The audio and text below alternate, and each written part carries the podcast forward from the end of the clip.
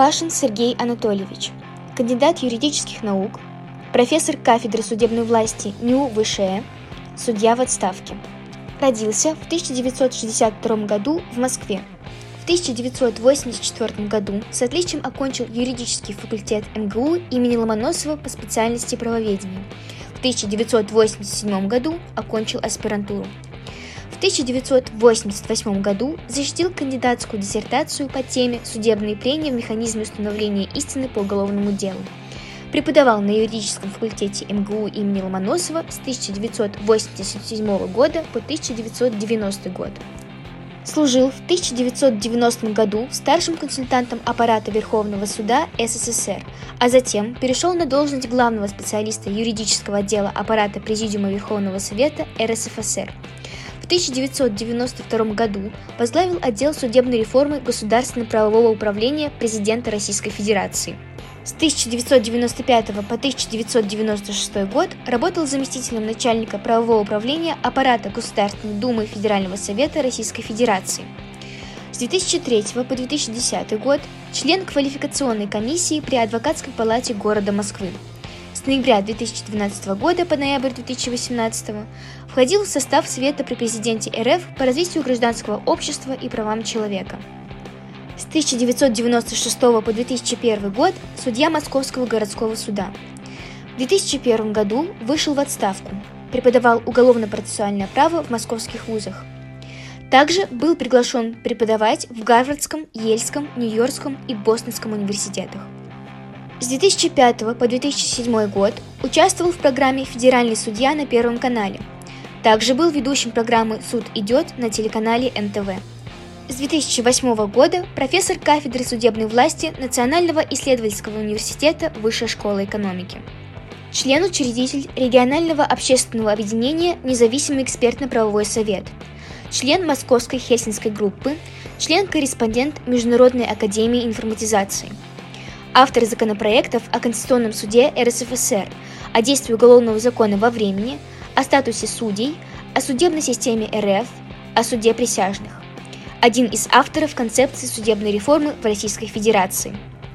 В 1992 году присвоено почетное звание «Заслуженный юрист России», лауреат премии за права человека, уполномоченного по правам человека в РФ, действительный член Нью-Йоркской академии наук. Дорогие коллеги, сегодня мы берем интервью у Сергея Анатольевича Пашина. Сергей Анатольевич, добрый день. Добрый день. Традиционный наш вопрос. Э, почему вы стали юристом, а не выбрали какую-то другую профессию? Это была моя мечта еще со школьной скамьи. И большое влияние оказала, конечно, книга э, речи известных русских юристов. Ее издали в 1958 году, Госюриздат, и я ее прочитал от корки до корки по-моему, даже и не прерываясь на обед. Уж так я ее читал и днем, и ночью. Великолепная книга, которая дает представление о том, как работают юристы и на что они способны. Как они способны изменить судьбу человека своим словом. И вы мечтали стать адвокатом? Я мечтал стать судебным юристом. Скорее судьей, чем адвокатом. К адвокату э, другие требования, и склад характера должен быть другой. И вы решили поступать э, на юридический факультет. Да. Из каких университетов, вузов вы выбирали тогда?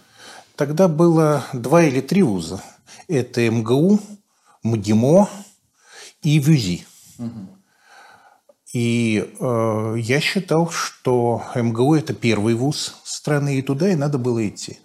Правда, была еще возможность военной карьеры, военный институт Министерства обороны. И сказать по правде, я начинал с того, что подал документы туда. И сдал все экзамены, но здоровье меня подвело. Так что буквально в последний день я передал документы в МГУ, прошел собеседование очень быстрое, почти за час до закрытия собеседования. И э, вот э, сдавал экзамены в Московский университет. Что-то запомнилось э, со сдачи экзаменов? Я могу сказать, что мне запомнилось, но это связано не с преподавателями. Мне очень понравилось сдавать экзамен по английскому языку, но когда я шел его сдавать от автобусной остановки, э, она возле главного здания, это 57-й, 111-й автобусы, то на тумбе перед главным, перед корпусом гуманитарных факультетов было объявление по техническим причинам э, экзамен по английскому языку отменяется. И если бы я э, не проверил, то, возможно, и не поступил бы. А я не поверил, пошел. Вот это очень полезная вещь для юриста, мне кажется, не принимать чужих слов на веру. Интересно, очень хорошая такая э, показательная история. Да, каждый за себя, Бог за всех. Когда вы стали учиться в университете, а, кого вы могли бы выделить из преподавателей в качестве учителей? Вот именно тех людей, которые вас э, наставляли? Первую курсовую я написал у Людмилы Тимофеевны Ульяновой. Это кафедра уголовно-процессуального права. Тогда она называлась уголовного процесса просто. А потом она рекомендовала меня заведующему кафедрой, потому что она э, сказала, что курсовая написана на выпускном уровне. И она сказала, что я пошла в библиотеку искать, откуда списал. И не нашла. И вот, значит, она меня рекомендовала Борису Афанасьевичу Галкину. И с тех пор мы э, все время с ним работали. Я изучал, э, в те времена это было модно, и достойно. Ну, например, я изучал э, те процессы, в которых выступал Ленин. Он э, выступил, правда, два десятка процессов он не провел, но примерно так около 15 процессов все-таки на его счету было. Он был помощник присяжного поверенного. И э, вот это я делал доклад на конференции, получил премию Гернета, а потом писал курсовые и дипломную работу по кафедре уголовного процесса и специализировался. Вот Борис Афанасьевич Калкин, э, великолепный ученый, э, тонкий полемист и э, прекрасный преподаватель, прекрасный лектор. Он читал курс суд и правосудие, сейчас это правоохранительные органы, и, конечно, уголовный процесс. Лекции его не всеми воспринимались одинаково, но они были очень хороши, потому что он не пересказывал закон и постановление пленума, а он ставил проблемы. И, в частности, проблему оправдательного приговора. Почему, куда они делись, почему у нас нет оправдания. Он консультировал знаменитый фильм «Братья Карамазовы», еще угу. старый. Угу. И э, он рассказывал, как он писал от имени того судебного присутствия приговор по делу Митеньки Карамазова. Была задумка, что Митенька идет в каторгу по этапу, по шоссе энтузиастов Владимирки mm тогдашней, и э, закадровый голос читает полный текст угу. приговора по его делу. Ну вот это не вошло в фильм, угу. но я читал этот приговор и тоже сильно проникся. То есть Борис Афанасьевич э, воевал, писал прекрасные книги, читал великолепные лекции, но и у него находилось время быть научным руководителем. Кстати, его научный руководитель – это Андрей Януаревич Вышинский. Угу. И он мне тоже много рассказывал про Андрея Януаревича и его обыкновения. А можете что-то рассказать? А, неприятные истории все больше. Про альбомное правосудие, когда судьба человека определялась количеством галочек против его фамилии. Была такая особая судебная двойка. Угу. Туда входил товарищ Ежов и товарищ Вышинский. И вот мой научный руководитель говорил, что Андрей Януаревич – был абсолютно разбит после того, как в этом альбоме с фамилиями и статьями обвинений он ставил галочки. А галочки надо было либо синим карандашом ставить, либо красным. Если две красных галочки – это расстрел. Ну вот, значит, эм, Андрей Янорович очень переживал. Вот. Кроме того, Борис Афанасьевич рассказывал о его правовых представлениях. Ну, во многом они нашли отражение в его книгах, в том числе по теории доказательств. Так что Андрей Януаревич э, очень неоднозначный человек, очень умный, очень образованный, ну и продавший душу дьяволу, конечно. Возвращаясь к периоду обучения на юридическом факультете МГУ, А почему все-таки выбрали именно кафедру уголовного процесса? Да, ведь можно было бы, например, специализироваться на государственном праве, а, либо же кафедру уголовного права. Почему именно процесс? Это все чтение книг про адвокатов, про суд присяжных. Вот мне кажется, что вот это Рим, который не читки требует с актера, а полной гибели всерьез. Уголовный процесс – это не спор про имущество, про презренный металл. Это диалог между государством и личностью по поводу ее важнейших прав. И в числе этих прав и свобода, и жизнь, и доброе имя. Так что мне тогда казалось, что это весьма актуально и правильно. И это передний край. Ну и есть, конечно, там люди, которые обобщают чужой опыт. Это вполне достойно, но не так интересно. А, когда вы учились, эм, работали ли вы, подрабатывали ли, либо же, может быть, э, была возможность поработать и на практике помогать практикующим юристам? Я поступил на факультет в 16 лет, поэтому надо было выждать два года, чтобы э, где-то работать. В адвокатуру, конечно, тогда дороги не было, потому что было ограниченное количество адвокатов, ограниченное Министерством юстиции. По Москве положено было иметь 1200 человек в адвокатуре, и все. Угу. Соответственно, адвокаты не хотели ни с кем связываться со стороны, кроме каких-то своих знакомых, родственников, детей своих знакомых и так далее. Я был лектор общества знания. Я ходил, читал лекции по путевкам в цеха, на заводы, в НИИ и получал за каждую лекцию по 5 рублей. А лекции правовые? Правовые, да. Тогда много было всяких инициатив, потом пошла борьба с пьянством, вот надо было. И то есть вы разъясняли нормы права? Да, разъяснял нормы права, объяснял людям, как реагировать, например, на вызов в милицию, вот что такое уголовный процесс. Ну, словом, заказы были самые разные. Потом были предприятия, которые заказывали именно меня, независимо от того, э, какая тема. Я был волен выбрать тему. Э, общество знания – такое было очень богатое учреждение. Вот я так зарабатывал. А на старших курсах преподавал в ПТУ основы правоведения. Это были милые девушки-швейницы. У меня было 8 групп. И вот, значит, я ходил, э, рассказывал. 25-часовой курс был для них – они с замиранием сердца слушали. Очень им нравился э, процесс и право. Их много что интересовало. Вот. И особенно потому, что они как-то плохо сталкивались с этим правом. Ну, например, им рассказывали, что если они уйдут из ПТУ, а кое-кто хотел уходить угу. из ПТУ, то с них взыщут всю стипендию, угу. которую они... И я разъяснял им, что это невозможно юридически. Они мне не верили а потом шли к начальству и говорили, ну вот же преподаватель говорит.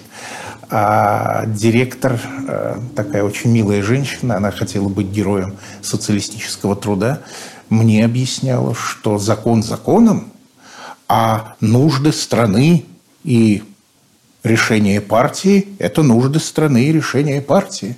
Нам нужны швейники, говорила она. Ну вот, я говорю, ну что же, ну. Вот, она со мной смирилась смирилась.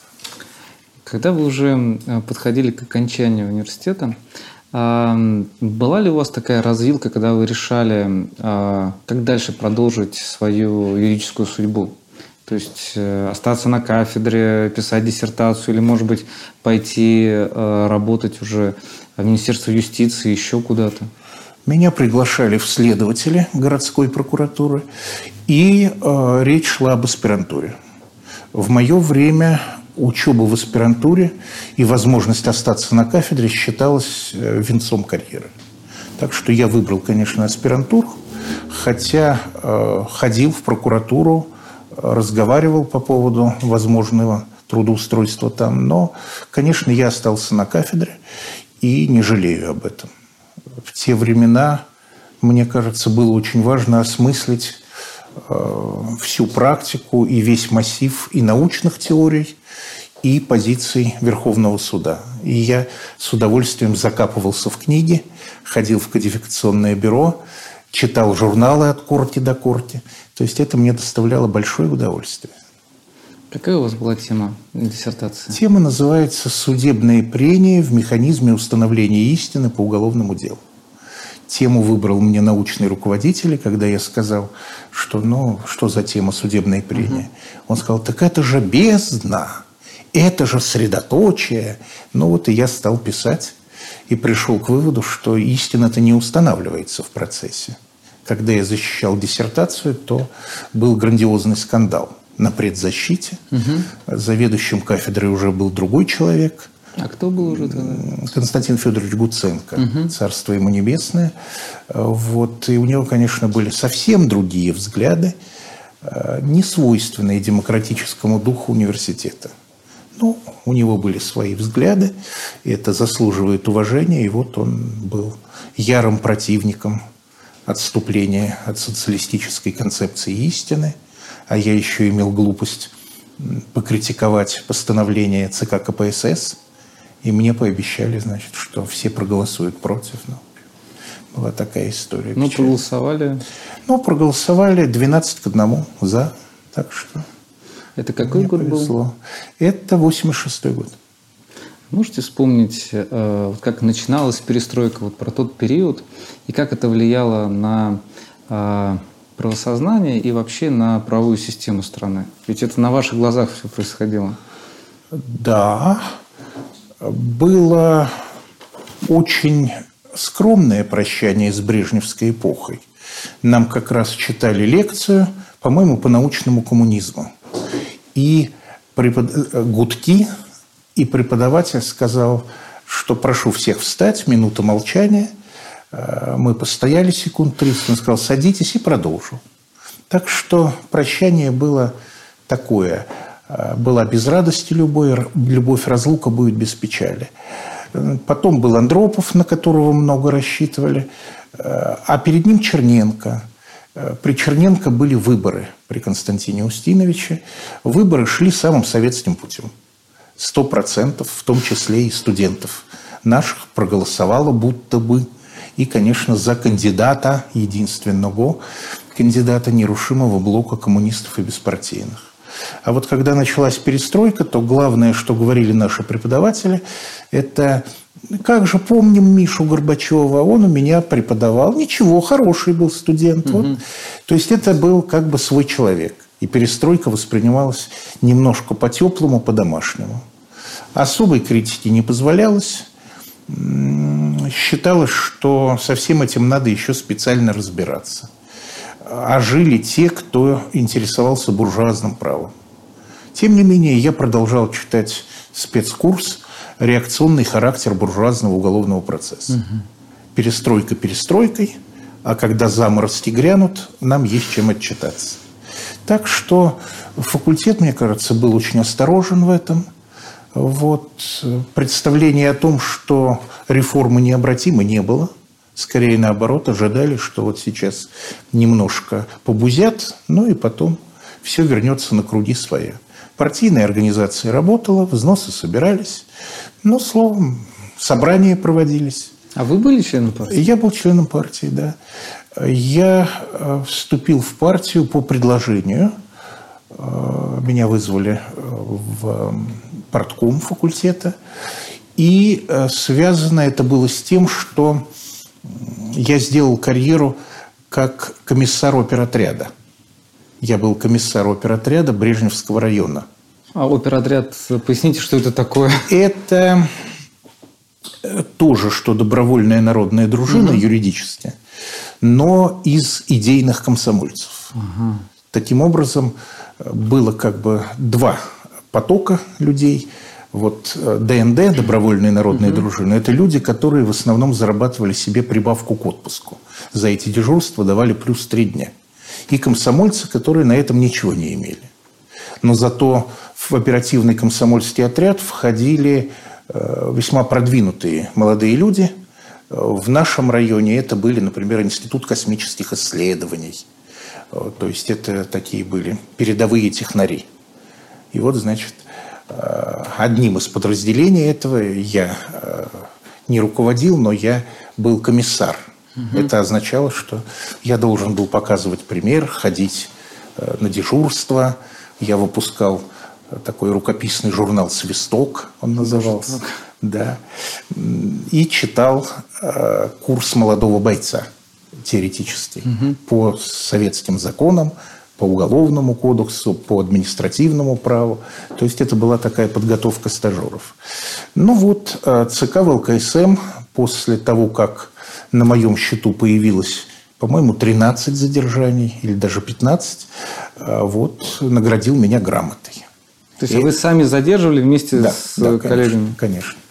И после этого ЦК ВЛКСМ мне грамоту выдал за активное участие в охране общественного порядка. Вот это послужило основанием для нашего порткома сделать мне предложение о вступлении в партию. Тогда такие предложения нельзя было отвергать. Но и я, честно говоря, думал, что это правильно, в общем. Надо честно работать. Тогда авось что-нибудь сдвинется с мертвой точки.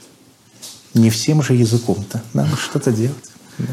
Когда ваша ну, такая уже достаточно предсказуемая карьера. Очевидно, что все было более-менее понятно, что вы поработаете а, на ставке, не знаю, наверное, ассистента сначала. Да, потом, я работал. Да, потом доцент, потом защитите докторскую диссертацию, да. станете профессором. А когда ваша карьера э, ну, сделала такой своеобразный поворот, а, с чем это было связано? Перестройка переросла в маленькую революцию – в России к власти пришли в результате настоящих выборов настоящие люди. И э, возникла действительно конкуренция между старым коммунистическим взглядом на вещи, который уже, э, я считал, уже фальшивым, и э, демократическим взглядом. И был еще Сергей Михайлович Шахрай, который угу. заведовал в МГУ лабораторией ЭВМ, угу. информати- информатикой занимался. И э, он предложил мне перейти на работу в Верховный Совет. Но переходил я туда не из МГУ, а переходил я туда из Верховного суда Союза СССР. Ну как так вышло? Я был старший консультант – тоже вот интересная вещь.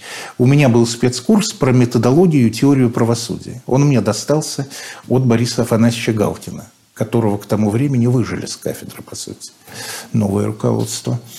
И э, пришел Владимир Иванович Теребилов, председатель Верховного суда бывший, тоже на кафедру. Он был, кстати, и министром юстиции некоторое время. Но вот из Верховного суда он перешел э, сюда, и ему дали половину этого курса мы э, не состыковывались. То есть у нас были диаметрально противоположные взгляды. И потом мы договорились, что он поможет мне перейти в Верховный суд, а курс всецело его. Вот, пожалуйста.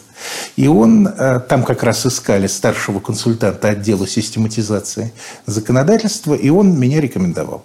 А вы э, покидали университет, когда переходили в Верховный да. суд? Да. То есть вы ушли? Это было необходимо. Я перешел значит, на полную ставку туда и там работал. Ну а дальше Сергей Михайлович предложил мне идти ему помочь. В свое время я участвовал в его избирательной кампании, помогал ему чем мог. И вот, наверное, он решил, что полезно иметь э, своего приятеля возле себя. А это в каком году было? Это был 90-й год. То есть еще до 91 -го года, до всех да, вот событий. Да, да, да, да.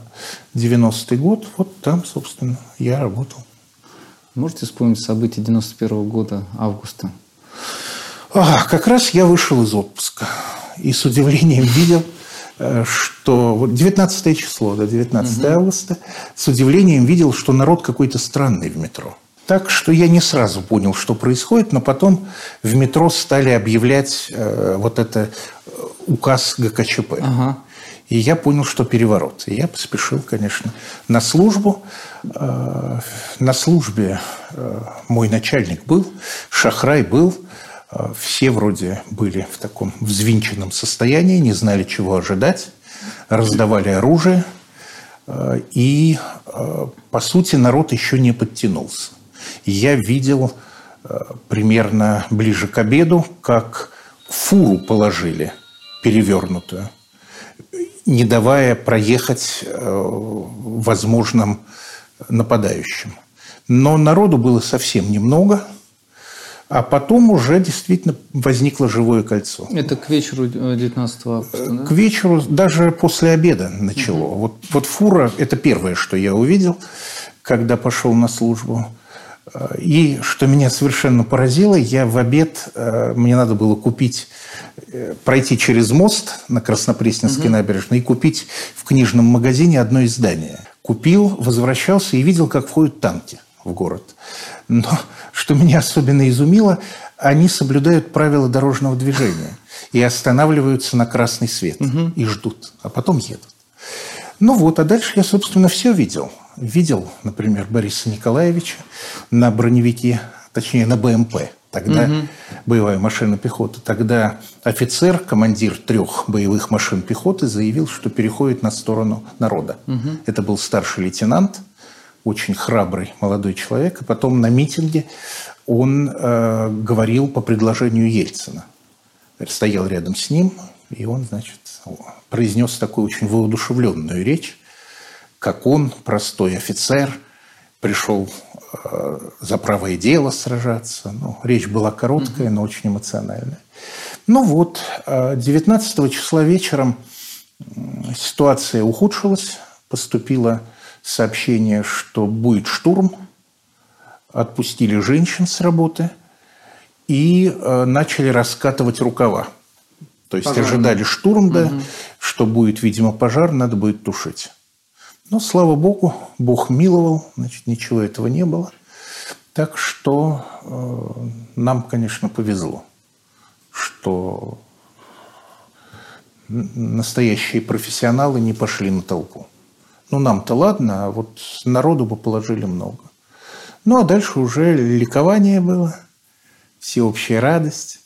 Румянцев, председатель Конституционной комиссии, требовал триколора вместо – советского флага. Борис Николаевич его одернул слегка, сказал, это, понимаешь, преждевременно.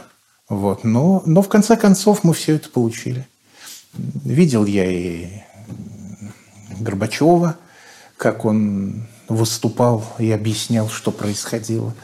Его заставили читать какую-то мятую бумажку, э, вот, переговоры по его поводу и он это читал. Ну, то есть, мне кажется, с ним поступили психологически очень плохо, очень неучтиво. Ну вот, так, а дальше уже большая радость и освоение имущества, по сути, которое принадлежало некогда коммунистической партии. Потом был указ Ельцина о запрете и КПСС, и КПРФ, который породил процесс в Конституционном суде в свое время так называемое дело КПСС, которое полгода тянулось. Так что действительно чему-чему свидетели мы были. У нас сейчас с вами будет небольшой блиц. Это несколько, а может быть и несколько коротких вопросов, на которые можно отвечать не обязательно коротко. Итак, первый. Э, как вы считаете, лучше следовать писанному закону или доверять судьям творить прецедентное право? Если хорошие судьи, то надо доверять творить прецеденты. Угу. А кто, по вашему мнению, является тем адвокатом, у которого можно поучиться профессионализму? Таких адвокатов много. Генри Маркович Резник – один из первых. Угу, хорошо. А лучше сделать самостоятельно или делегировать? Лучше делать самостоятельно. Это еще Суворов говорил. Угу. Самые важные качества для судьи? Совесть.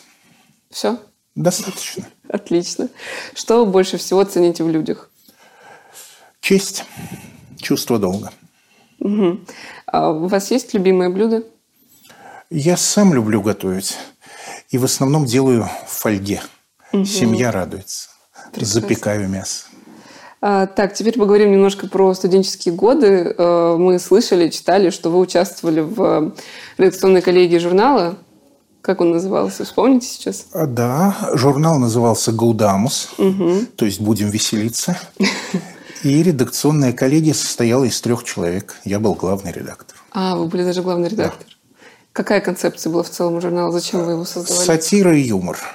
Чтобы студенты развлекались, наши товарищи, и э, могли туда писать. Угу. Многие давали свои стихи, очерки, эпиграммы. Получалось развлекать студентов? Вне всякого сомнения выстраивалась огромная очередь. О, это очень хорошо. Про преподавателей что-нибудь писали в этом журнале? Эпиграммы были на преподавателей. Они не обижались?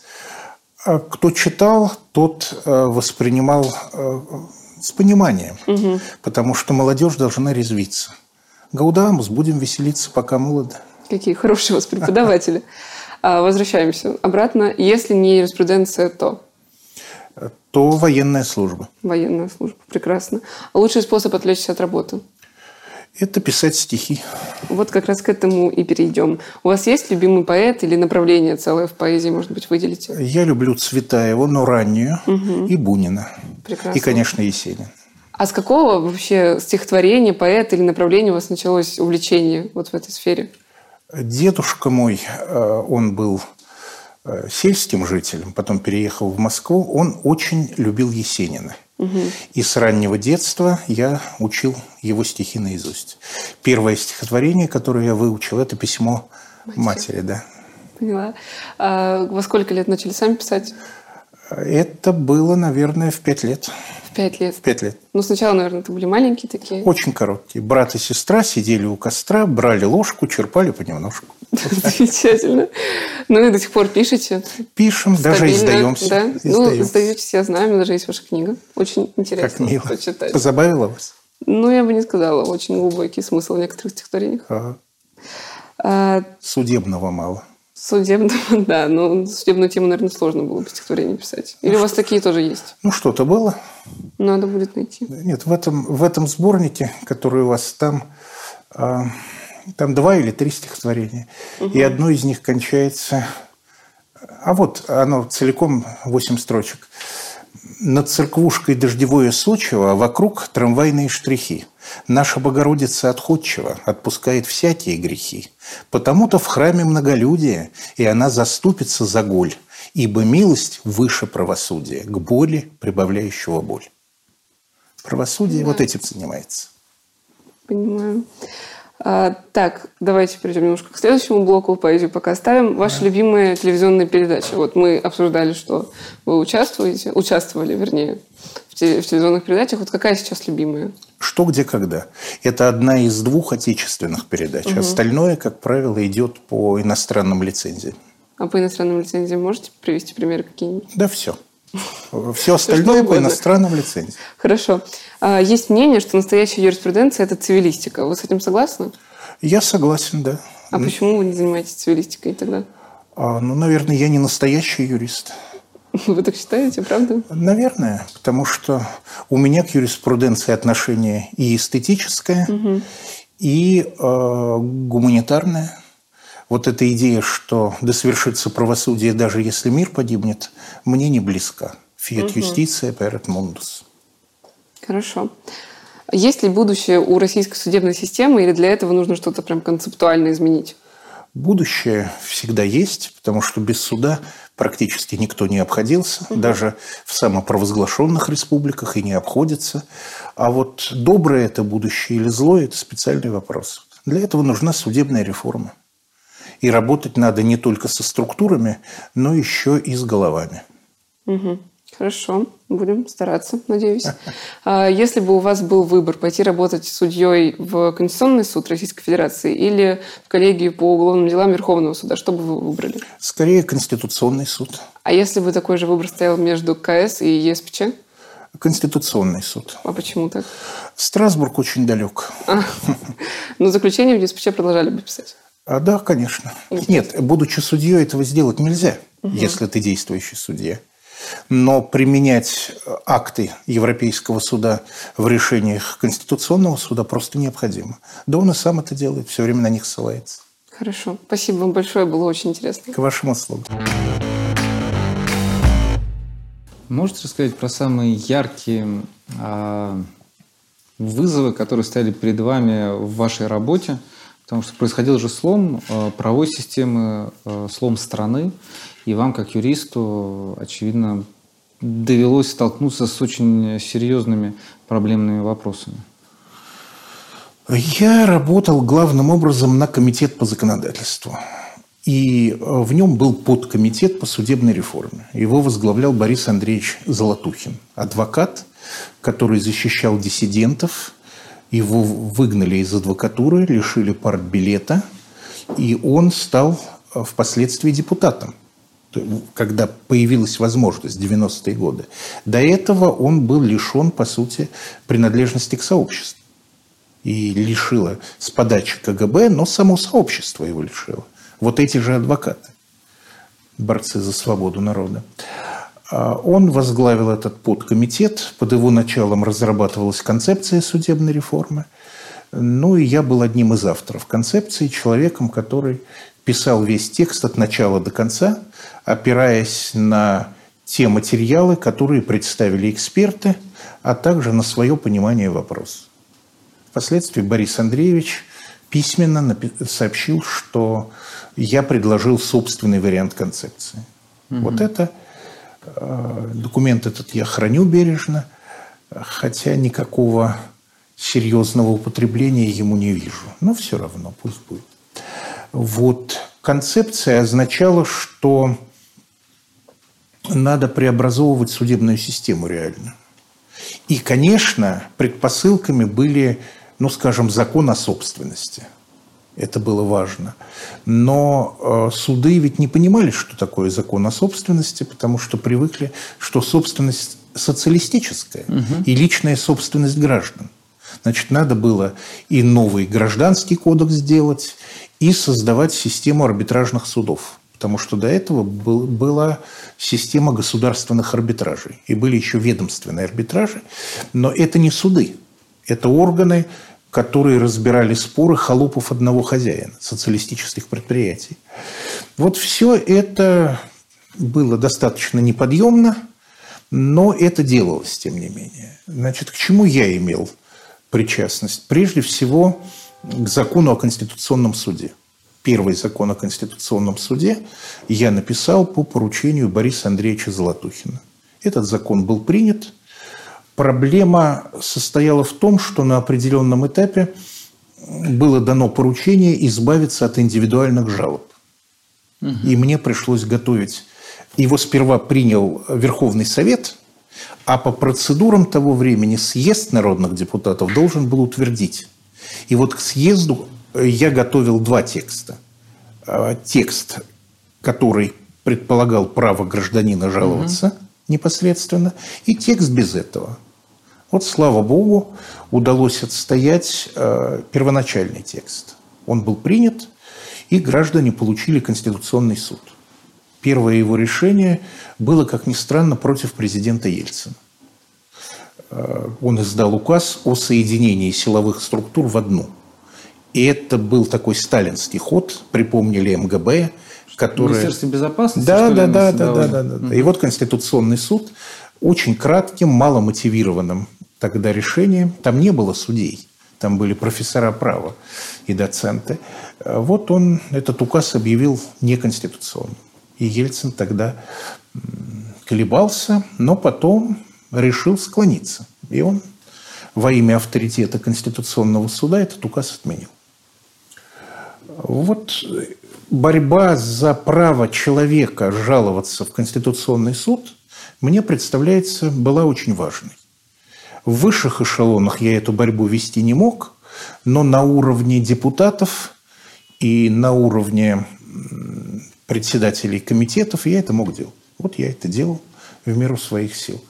И, конечно, огромную роль сыграл Борис Золотухин в этом деле. Борис Андреевич Золотухин. А, вот это было. На злобу дня был очень интересный законопроект, связанный с судебным контролем за заключением под стражу. Тогда я подготовил пять вариантов этого текста и прошел третий вариант. То есть, Значит, я прошу прощения, поясню для наших э, зрителей, что в то время а, прокурор избирал меру пресечения. Да, прокурор избирал меру пресечения, но а, и вот э, когда уходил Горбачев и расформировывался съезд народных депутатов СССР, они издали декларацию прав э, человека и гражданина. Угу. И в этой декларации было сказано про судебный контроль, который действует непосредственно. И дальше возник вопрос, действует ли декларация это непосредственно. Значит, пришли к выводу, что не очень и действует на территории России, пока Россия этого не подтвердит.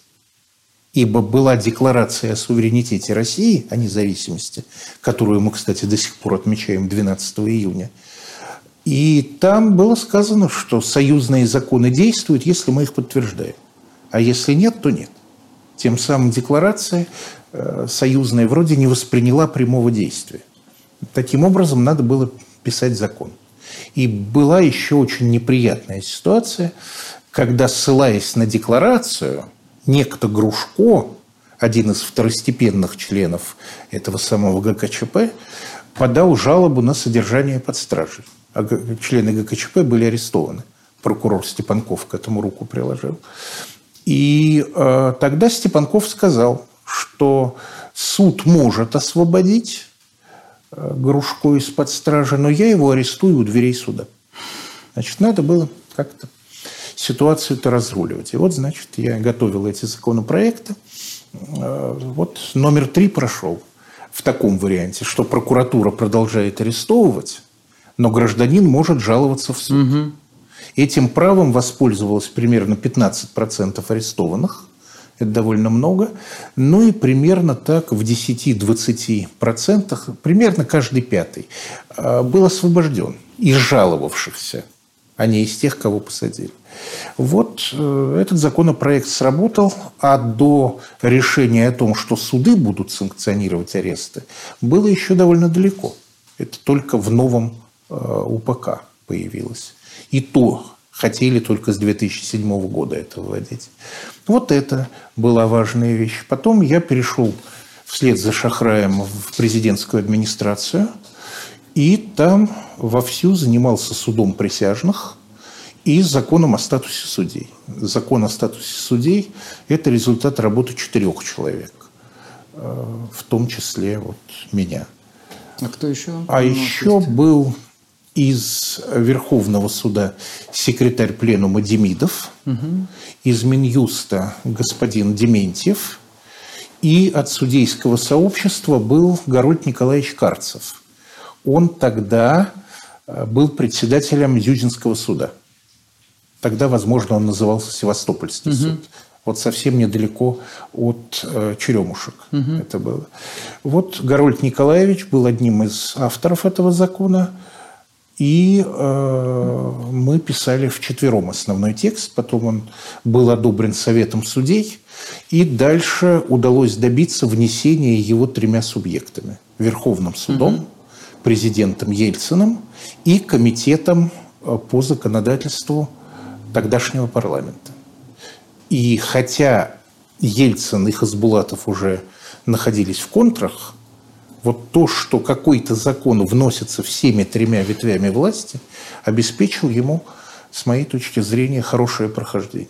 Значит, судьи получили э, гарантии очень большие, причем я, когда представлял этот закон, а, я был представителем президента по этому закону, указывал на то, что такие гарантии уже имеют судьи Конституционного суда. До этого, благодаря деятельности Яковлева, э, приняли закон об арбитражном суде. И арбитражные судьи уже приобрели несменяемость в отличие от обычных угу. судей. Так что старались действовать по накатанной. В итоге закон прошел, его одобрили, и все с этим было совсем неплохо. Вот, вот это. Ну и, конечно, суд присяжных. А почему, вот хотел задать вопрос, почему а, вы сконцентрировались на внедрении суда присяжных, хотя ведь было огромное противостояние этому институту. А, может быть, сто... почему нельзя было реформировать институт народных заседателей, например? Ну, пытались. Ведь был принят специальный закон о народных заседателях, и он ничего не решил впоследствии. Это так было. А в те времена, ну, во-первых, я реализовывал свою детскую идею и свою детскую мечту. Я был влюблен в суд присяжных и в студенческие годы. Но э, самое главное, что надо было найти то звено, за которое как говорили классики, можно вытащить всю цепь. И для экономики это, конечно, закон о свободе торговли, точнее указ президента о свободе угу. торговли. А для судебной системы по уголовным делам это суд присяжных, потому что суд присяжных подносит э, к лицу нашей карательной системы зеркало. И говорит, вот ведь как думает народ-то. И то, что начались оправдательные приговоры, было шоком для этой системы. И подтолкнуло к саморазвитию эту систему. Если прокурор в обычном процессе мог требовать смертной казни и говорить там 3-4 минуты, как я неоднократно наблюдал, угу. будучи судьей, то теперь надо было убеждать людей. И это совсем иная работа. Косноязычный человек этого сделать не может. И судья вынужден произносить напутствие, убеждать присяжных, говорить им, что велит закон, напоминать доказательства. Многие судьи толком не могли разъяснить содержание уголовного закона. Первые 600 судей э, прошли через э, Академию Российская правовая академия, тогда это называлось, Институт юстиции, и я читал им лекции и вел деловые игры судом присяжных. Так что я первый судья с присяжными этой страны. Но, конечно, это были присяжные. Мы как делали? Мы набирали присяжных с улицы и присяжных из слушателей. И дальше разбирались, почему вердикты разные. То есть была специальная процедура, когда присяжные рассказывали о своих основаниях. И это было для профессионалов шоком. Они не представляли, что люди могут задумываться о том, о чем они никогда не задумываются. Так что суд присяжных, с моей точки зрения, э, это механизм обратной связи, кроме того, что это, конечно, прямое народовластие. Благодаря суду присяжных возникла прослойка людей, которые понимают право, умеют рефлексировать и умеют говорить о праве, рассуждать о праве, попадать в правовой дискурс. Ну и, соответственно, качество следствия ведь выросло по делам, которые идут в суд присяжных. Так что мы достигли своего. Состязательность, презумпция невиновности, э, постановление приговора только на доказательствах, рассмотренных в суде, из отвлеченной формулы стали реальной практикой.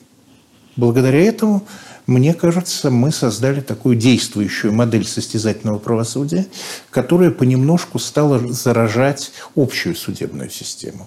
В частности, э, долгое время в общей судебной системе отказ прокурора от обвинения вообще ничего не значил. Прокурор говорит, я считаю подсудимого невиновным, обвинять не буду. Судья говорит, все равно, на всю катушку. Виновен. Или допуск потерпевшего в прениях. Это было опробовано только в суде присяжных сперва. Или запрет возвращать дело на доследование.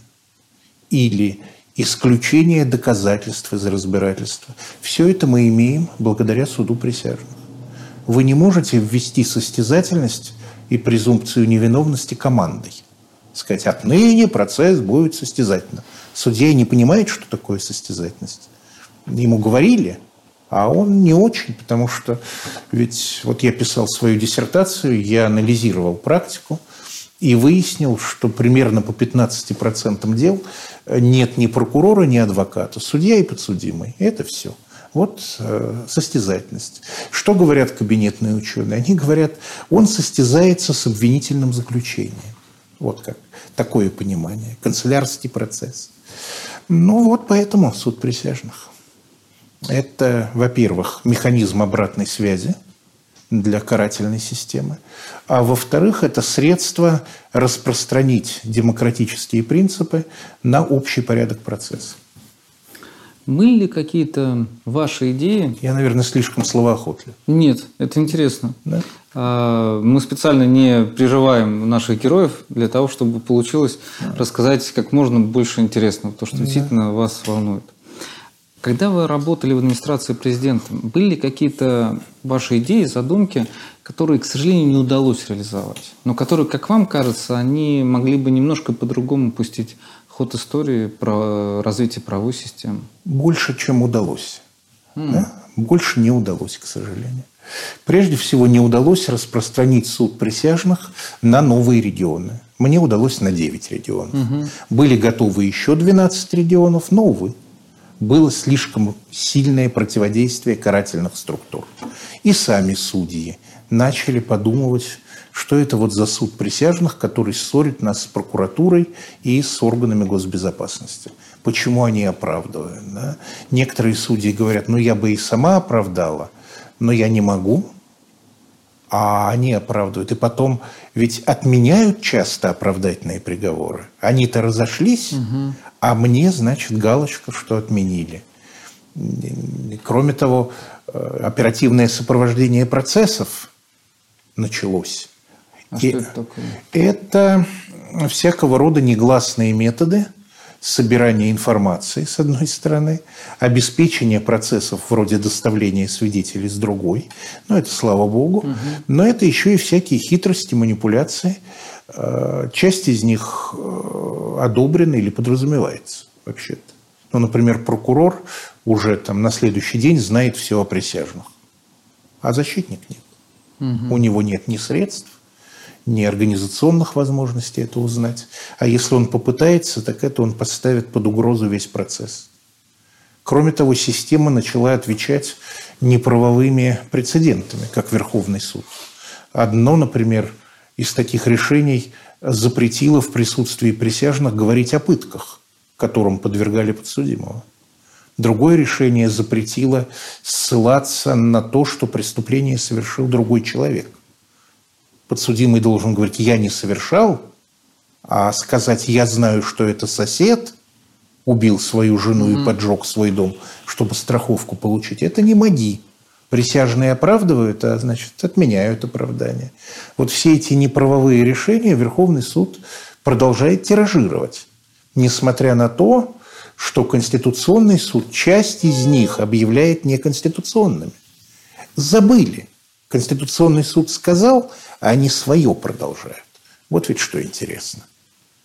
Так что было такое противодействие, которое не позволило тогда распространить суд присяжных дальше.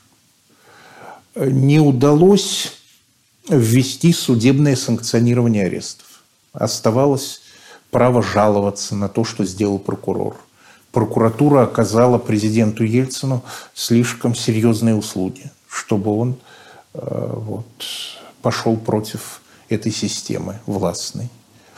Ну и, конечно, это закон о судебной системе, федеральный конституционный закон mm-hmm. о судебной системе. Э, мы, то есть отдел судебной реформы государственно-правового управления и Верховный суд писали этот закон вместе, то есть э, в моем кабинете но я подготовил текст, состоящий из более чем 100 статей. И там было все очень подробно регламентировано, включая, например, необходимость распределять дела по специальным алгоритмам с помощью электронных систем или по некоему правилу, которое не позволяет председателю суда произвольно давать хлебные дела э, своим друзьям. Вот. Э, но Верховный суд воспротивился. Это был последний законопроект, который готовился с моим участием в этой области. Нас было два представителя президента, я и профессор Вицин. Э, и закон о судебной системе прошел, но его окончательный вариант был очень краткий, по сути рамочный. Там было около 30 статей. И это, собственно, все. Значит, основной смысл – связанный с обеспечением независимости судей и э, беспристрастности суда, оттуда был выморан. Причем ведь как было? Сплошь и рядом мы достигаем с представителем Верховного суда согласия. Ну, там спорим, компромиссы всякие, достигаем согласия. А на утро звонит председатель Верховного суда по вертушке Вячеслав Михайлович Лебедев и говорит, Сергей Анатольевич, вы знаете, мы отказываемся от этого решения. Э, мы вот настаиваем на том, с чем мы, собственно, и приходили. Так что мы не завизируем этот законопроект, если там останется вот это. Например, э, честное распределение дел. Мы этого не хотим, нам это не нужно. Ну и все. Существует практика. Никакое ведомство, никакой законопроект не может быть представлен, если затронутое ведомство его не одобрило и не завизировало. Ну и все, без Верховного суда попытка протащить это через парламент совершенно обречена. Вот в итоге пощипали этот законопроект, и осталось, что осталось. Ну, лучше, чем ничего, наверное, но хуже, чем хотелось. На этом моя работа в этом направлении закончилась, я перешел в суд. Расскажите, почему вы приняли такое решение? Ну, потому что сделать уже было ничего нельзя. Все, уже стояла глухая стена. Та дверка, которая приоткрылась не, на некоторое время, пока э, властители делили э, казенный пирог, э, вот можно было что-то сделать и для России тоже. Вот эта дверка приоткрылась, потом захлопнулась. Как считаете, в каком году захлопнулась? 95-96 год. То есть, когда был второй срок Бориса Николаевича? Да, когда второй срок Бориса Николаевича, семья и вакханалия вокруг дележки ресурсов. Вот, разделили. А судебное, да, и ведомство тоже подняли голову. Казалось, что будут какие-то кадровые перестановки, которые позволят занять руководящие места действительно демократически настроенным людям. В тех регионах, где был суд присяжных, мне удавалось этого добиваться, хотя бы потому, что все указы о назначении судей, председателей судов шли через мой отдел. Таким образом, я, когда бывал в регионах, я находил людей для того, чтобы сделать их э, ключевыми фигурами в судебной системе. А в общем нет, конечно. В общем было другое. Послушность, готовность к легитимации решений власти. Э, и, конечно, за это ведомства получали законопроекты, выгодные им. И с точки зрения ресурсного обеспечения, и такая была гонка за то, кто лучше придумает страховку до гарантии независимости, вот такие вещи. Ну и кроме того, да, с точки зрения места в государственном аппарате то же самое. Было важно э, получить ключевые возможности, то есть побольше власти, поменьше ответственности. Так вот, собственно, и вышло. Я натолкнулся на глухую стену, и тоже вот интересно. Перед этим Борис Николаевич своим распоряжением велел повысить меня в должности и расширить отдел судебной реформы. Вот. Ну и все. Жалует царь, не жалует псарь. Я был вынужден уйти, а отдел, э, наоборот, сократили и сделали рядовым подразделением администрации президента, который отвечал уже не за развитие системы суда, а просто за функционирование, за отписывание всякого рода текущих бумаг, вот, за визирование указов, проектов указов и так далее. Так что развитие в этот момент было э, аннулировано, по сути.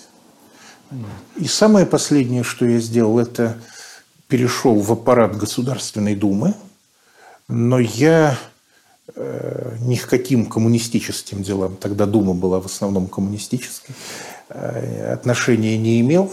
Я мирно сидел в своем кабинете и писал модельный УПК для стран СНГ. Я был председатель этой разработки. Вот, значит, я писал э, проект, который впоследствии снискал одобрение Межпарламентской ассамблеи. Я закончил эту работу и перешел в судьи. Печальная история про наш лютый оперотряд. Печальная. Да, ну, в МГУ был печально. очень лютый оперотряд, очень угу. лютый.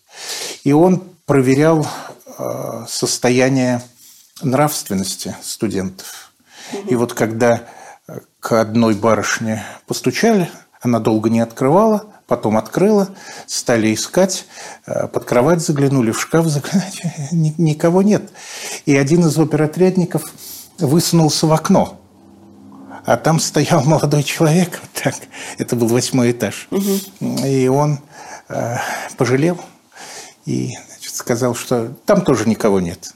Барышня в обморок упала, пришлось ее откачивать. Да. Интересно. Такая... Не самые, конечно, веселые, но... Да, не самые веселые. Интересно. А после это такая забавная история с моим однокашником. Он великий адвокат непобедимый сейчас. И однажды в библиотеке у него увели портфель. Он бросился за злодеем, а не догнал. Тот, тот веселее бежит, а там документы. Пошел э, в наше отделение МГУ. И там сидел господин, капитан, не буду называть его фамилию, она характерная, а, значит, и сказал ему, ну, сперва сказал, пошел отсюда, а тот показал ему адвокатское удостоверение. Он говорит, ну ладно, мы, мы зарегистрируем, но ты же понимаешь, ничего не сделаем все равно. Давай так, ты напишешь, что твой портфель был в машине такой-то. Ее вчера угнали от главного корпуса, угу. от ГАЗе. Тебе все равно, свою не получишь. А у нас будет не два висяка, а один.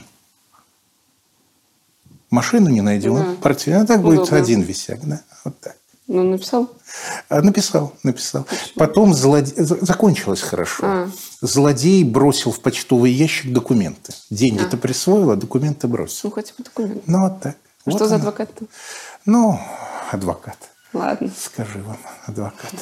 Потомственный адвокат, мой однокашник на военных сборах я лежал на нижней койке, а он на верхней. И он всегда подпрыгивал, и на меня сыпалась струха из казенного матраса. Хорошо, не можете не называть имя, фамилию. Спасибо. адвокат. Скажет, что я с ним рассчитываюсь.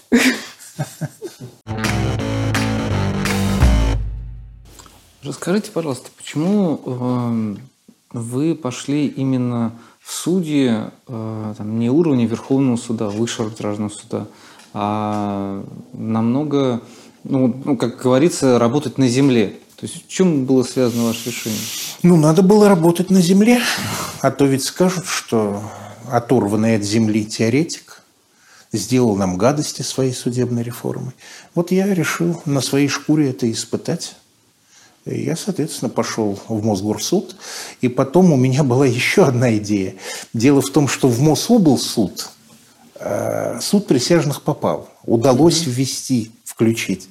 А, а в Мосгор нет. Угу. В том числе благодаря позиции Лужкова, который изъяснялся по этому поводу просто и понятно. Он говорил, а вы представьте мне бизнес-план, что мы получим от вашего суда присяжных. Что? Ну, откуда бизнес-план на суд присяжных? Не про справедливость же говорить угу. с Юрием Михайловичем. Вот так. Причем сама Мосгордума поддерживала. И председатель тогдашней Мосгордумы поддерживал. А, а вот, э, ну, понятно, что губернатор важнее всех депутатов, и амуниция всегда важнее Конституции.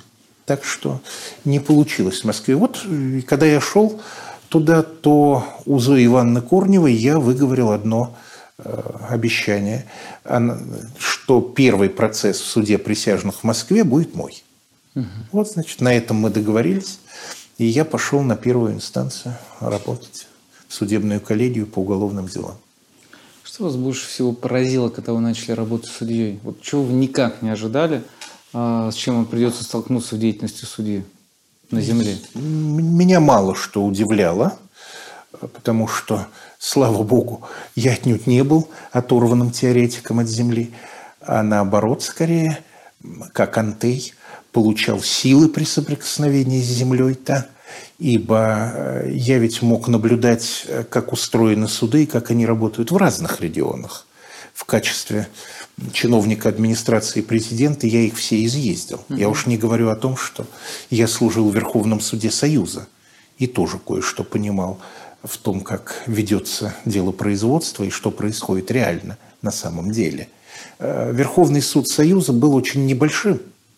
Э, там э, судей было всего 10 человек вообще-то и еще 15 к ним присоединялось, это были председатели верховных судов республик угу. союзных. То есть 25 человек, но постоянно это 10 человек. То, то есть я всех знал, и меня все знали. И при этом э, я читал те работы, которые они писали, теоретически и мог даже с ними полемизировать. Вот, значит, мы обсуждали их тексты. Ну вот, что меня поразило? Ну, поразило, например, стремление руководства суда э, держать руку на пульсе всех конкретных судебных решений, в которых заинтересована власть. Там какие-нибудь пустяки. Вот первое мое дело, это было дело человека, который убил и расчленил своего соседа и утопил его в Москве-реке. Это неинтересно. Но если э, речь идет о ФСБ, то есть когда ФСБ заинтересована в деле, или когда к делу приковано внимание союз, э, то есть российских структур, федеральных структур, то вот руководство считает своим долгом э, полюбопытствовать, наставить на путь истинный и так далее. Ну, я ожидал этого, но, конечно, меня это неприятно поразило. Еще я был удивлен двумя вещами. Что нет системы обеспечения явки свидетелей. Это значит, что Э, люди не идут в суд, а ты либо делаешь вид, что так и надо, и должен оглашать их показания, что незаконно, либо э, ты должен сам обзванивать этих людей, уговаривать их, угрожать им, писать, значит, бумагу о приводе, которая, впрочем, не исполняется местными подразделениями, им ни зачем это, только хлопоты бессмысленные. Ну вот, э, когда я изложил эти соображения Зои Ивановне Корневой, она завела в суде группу обеспечения явки. То есть появились некие полицейские, специально аккредитованные при суде. Я считаю, это хорошо. А второе, меня совершенно изумило, что прокуроры имеют свою обитель, свою комнатку, а адвокаты нет. Поэтому Э, очень типично, они берут дело для ознакомления, и им податься некуда. Они сидят, вот в Мосгорсуде, там была тогда э, галерея, две лестницы, которые вели на галерею от раздевалки, от гардероба, и адвокаты там захватывали столы, их было три стола, и там было холодно, леденящий холод. И вот они сидели в своих пальто и шубах, тряслись и костенеющими руками делали себе записи. При этом начальство все время говорило, не дай бог быть замеченным в беседе с адвокатом. Это ужасно. Поэтому были какие-то такие странные вещи, что однокашники, судья и адвокат, делают вид, что не замечают друг друга и не здороваются друг угу. с другом. Вот это культивировалось. Адвокат не то что пасынок, но он еще и какой-то вот такой враг, что ли, правосудия. Вот от него всего можно ожидать, всякой пакости. Поэтому мои добрые традиции – пригласить прокурора и адвоката к себе напоить чаем и обсудить какой-то сложный вопрос вызывали, конечно, такое удивление. Почему так? Как это вообще с адвокатом можно mm-hmm. разговаривать? Ну вот, вот это меня удивило. Ну и были какие-то еще странные моменты. Ну, например, когда судья, э, прокурор отказалась от обвинения, а дело там, значит, два трупа. Прокурор отказался от обвинения. Судья придумала, каким образом этот отказ не принимать в расчет. Только что Конституционный суд сказал, если прокурор отказался, все. Нет, вот надо что-то такое сделать. И я у нее спрашиваю, а что, Галушка, почему так? А она мне говорит, ну как, я вот 17 лет работала, никого не оправдала. Чего я сейчас буду оправдывать? И потом ты понимаешь, это же я сейчас провозглашу оправдательный. Два трупа – а его отпустят в зале суда. Этого же нельзя. То есть у людей какое-то такое фиктивно-демонстративное было представление о правосудии. Это было довольно странно. То есть это не право, а вот какая-то такая группировка, которая работает по своим законам, которая в презумпцию невиновности, видимо, не верит, в состязательность не верит – а решение Конституционного суда принимает в расчет, если это соответствует групповым нормам. А если не соответствует, то торпедирует. Правда ли, что вы выносили большое число оправдательных приговоров? 7%, как в сталинское время. Но больше, чем в российское. Да, больше, больше. Больше, да. Но вообще областные городские суды всегда выносили чуть больше оправдательных, чем районные. У меня действительно было больше, чем у коллег, но Верховный суд их не отменял. Так что, наверное, мне так везло. Попадали мне дела с невиновными. Какие дела вам больше всего запомнились, когда вы были судьей? Боюсь, это не так интересно для широкой публики потому что мне-то запоминались дела со сложными юридическими коллизиями. Например, самое первое мое постановление э, не в судебном процессе, а при предании суду. Угу. То, что сейчас называется предварительное слушание, угу. содержало решение об исключении доказательств из разбирательства. Его это решение отменила судебная коллегия по уголовным делам Верховного суда. Я написал представление в Президиум Верховного суда, и Президиум восстановил мое решение. То есть для коллег это было изумительная вещь. Как так вообще? Как? Они полагали, что доказательства нельзя исключать из разбирательства, тем более в этот момент. А только когда приговор будешь, вот тогда, да и вообще зачем тебе исключать доказательства? Они же написаны, подпись-то есть, все хорошо, протокол, все нормально. Вот, вот это мне нравилось.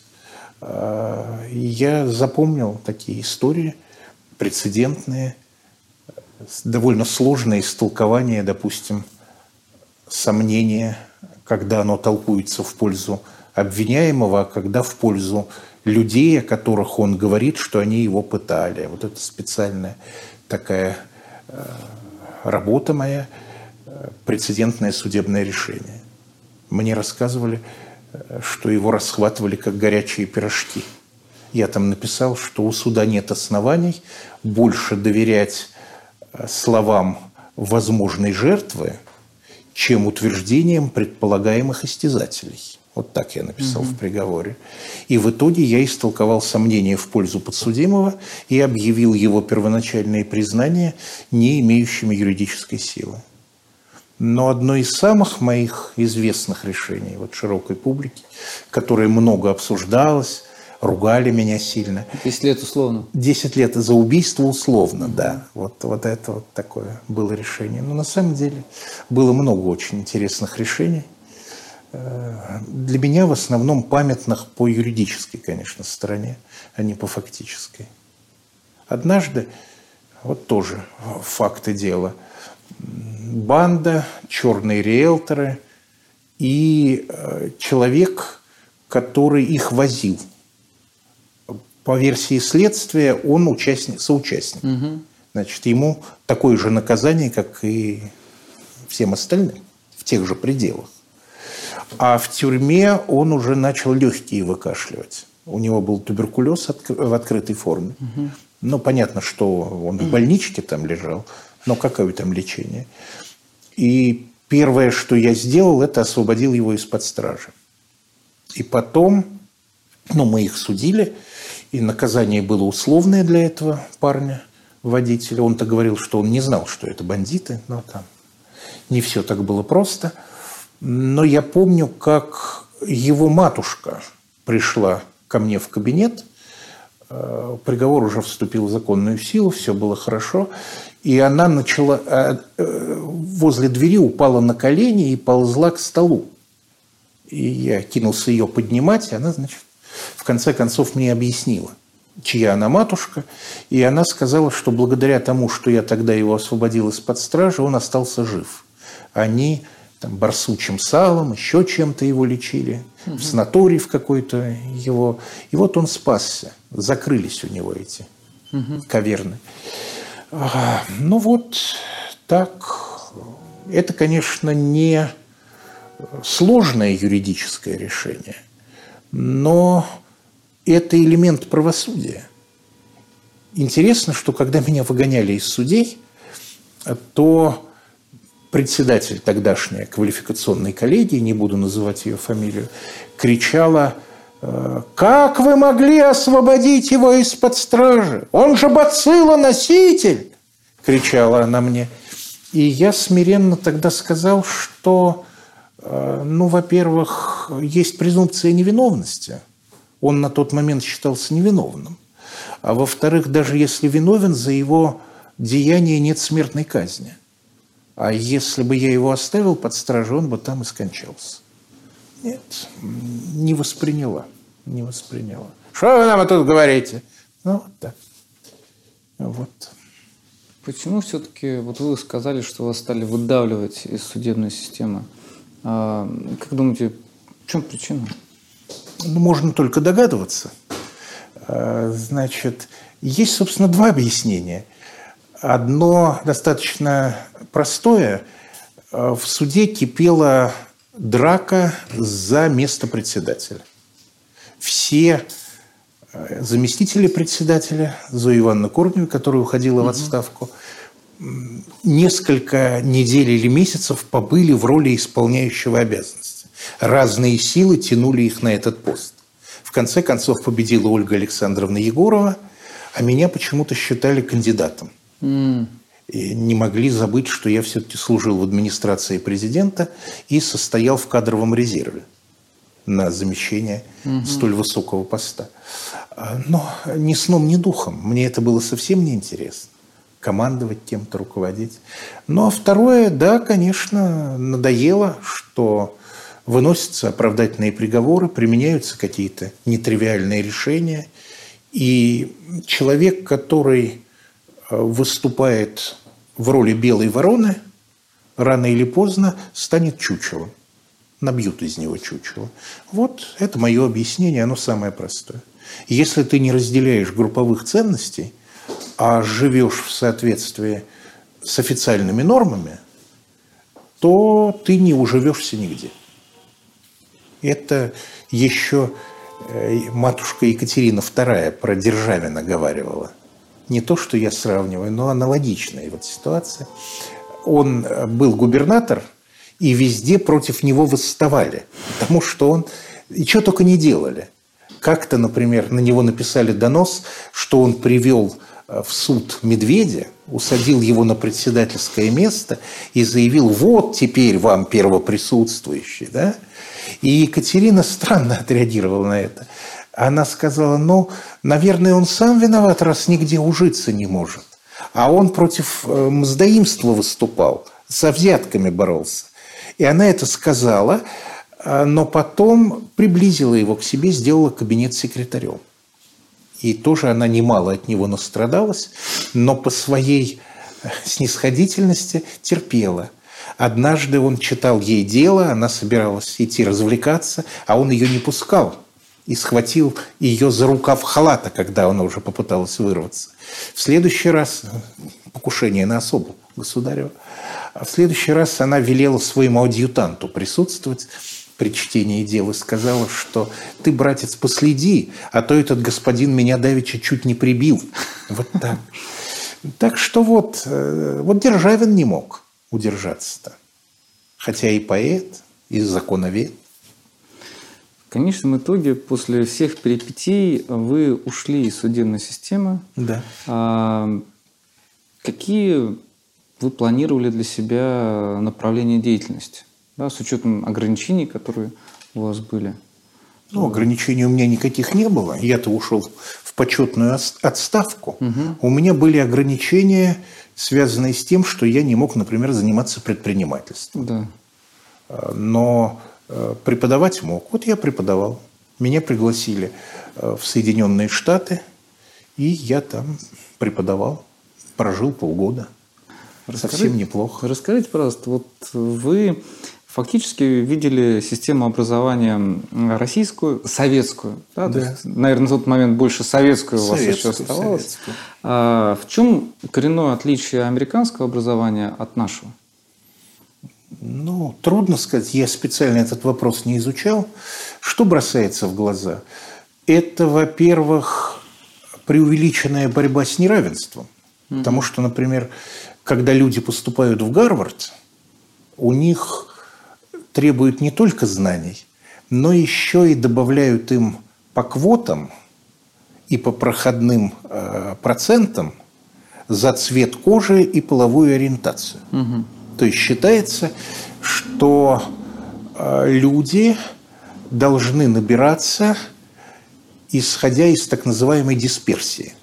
То есть представители национальных меньшинств, сексуальных меньшинств, расовых должны иметь фору. И для меня это было странно, потому что э, вроде у нас подобного не было. Или, если угодно, было, но в несколько ином варианте. Преимущество партийным, преимущество бывшим солдатам, независимо там, от их способности понять, что такое сервитут или эмфитевзис. Ну, играли роль деньги, конечно, у нас. Вот этого у них нет – деньги играют роль не в том смысле, что умаслить преподавателя, а в том смысле, что если ты платишь за свое обучение, то в Гарварде это сильно дорого. А, скажем, где-то в Миннесоте подешевле. Угу. Вот это. Но чтобы заносить и подкупать, такого нет. Вот это серьезное обстоятельство. Вот это первое. И второе, очень много свободы.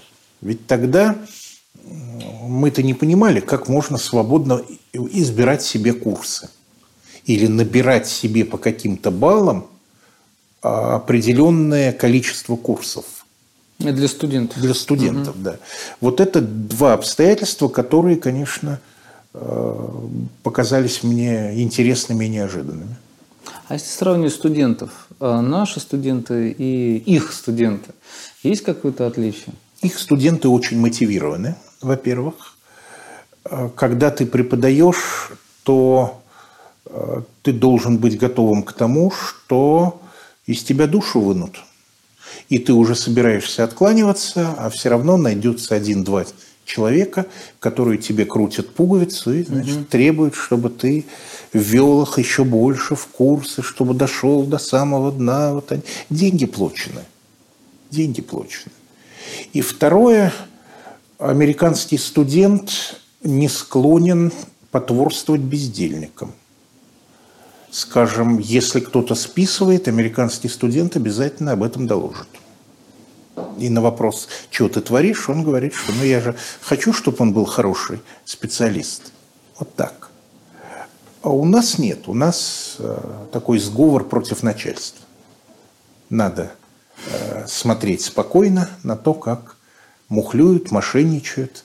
Там, еще в мое время распределяли билеты. Угу. Это называлось «идти с бомбой».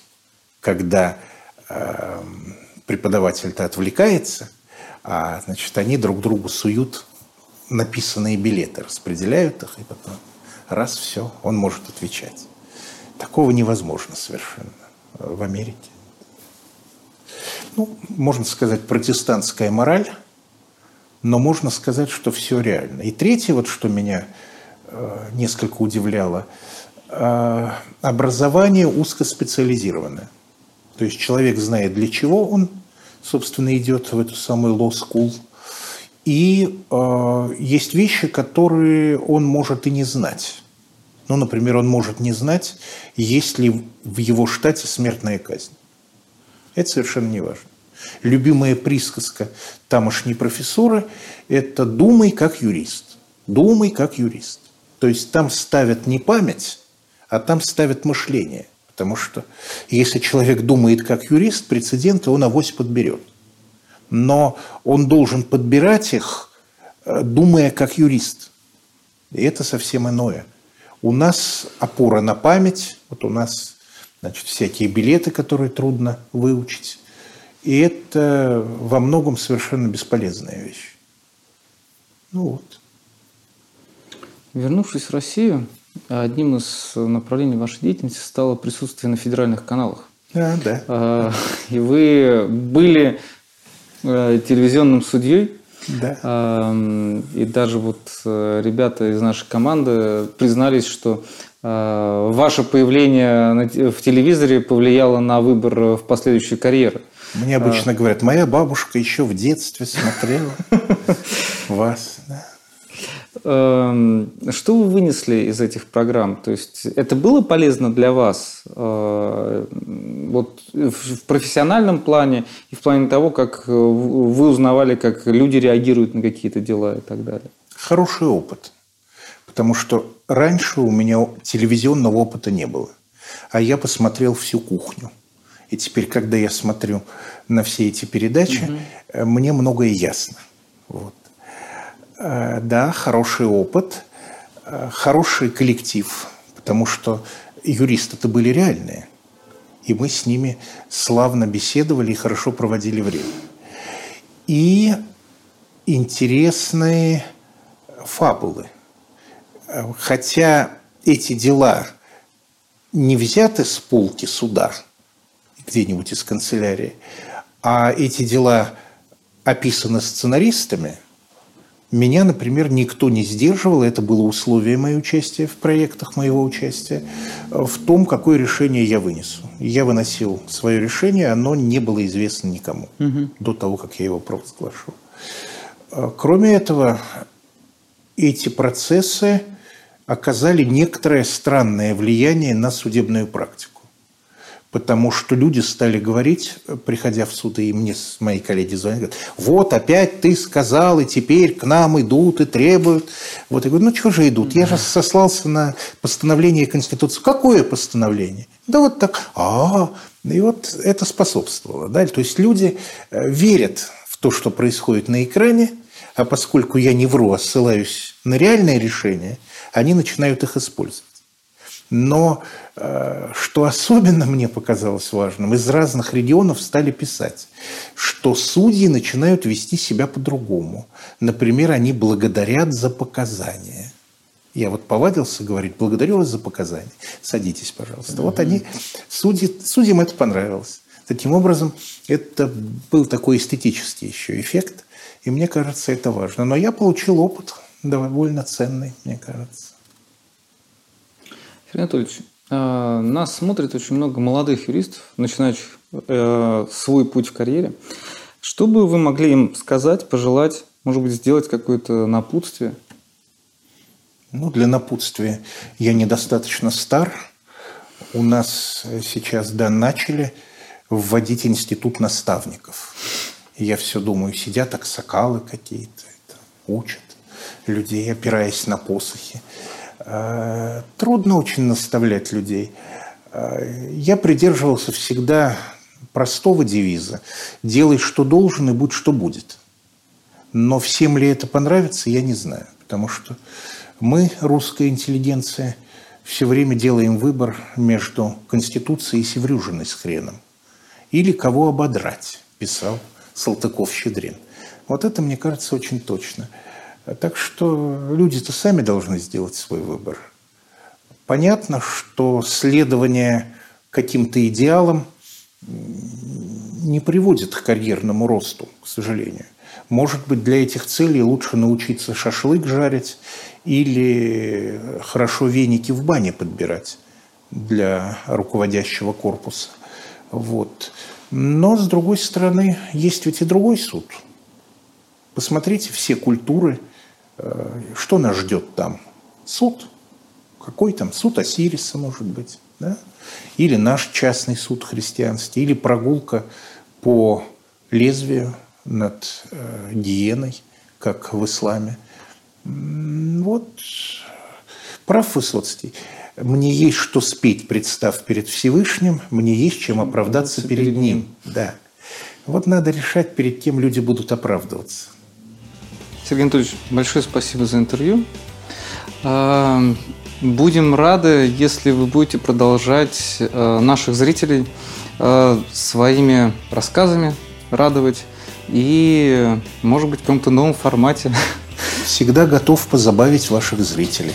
И спасибо вам, что заинтересовались, пришли, поработали. Спасибо.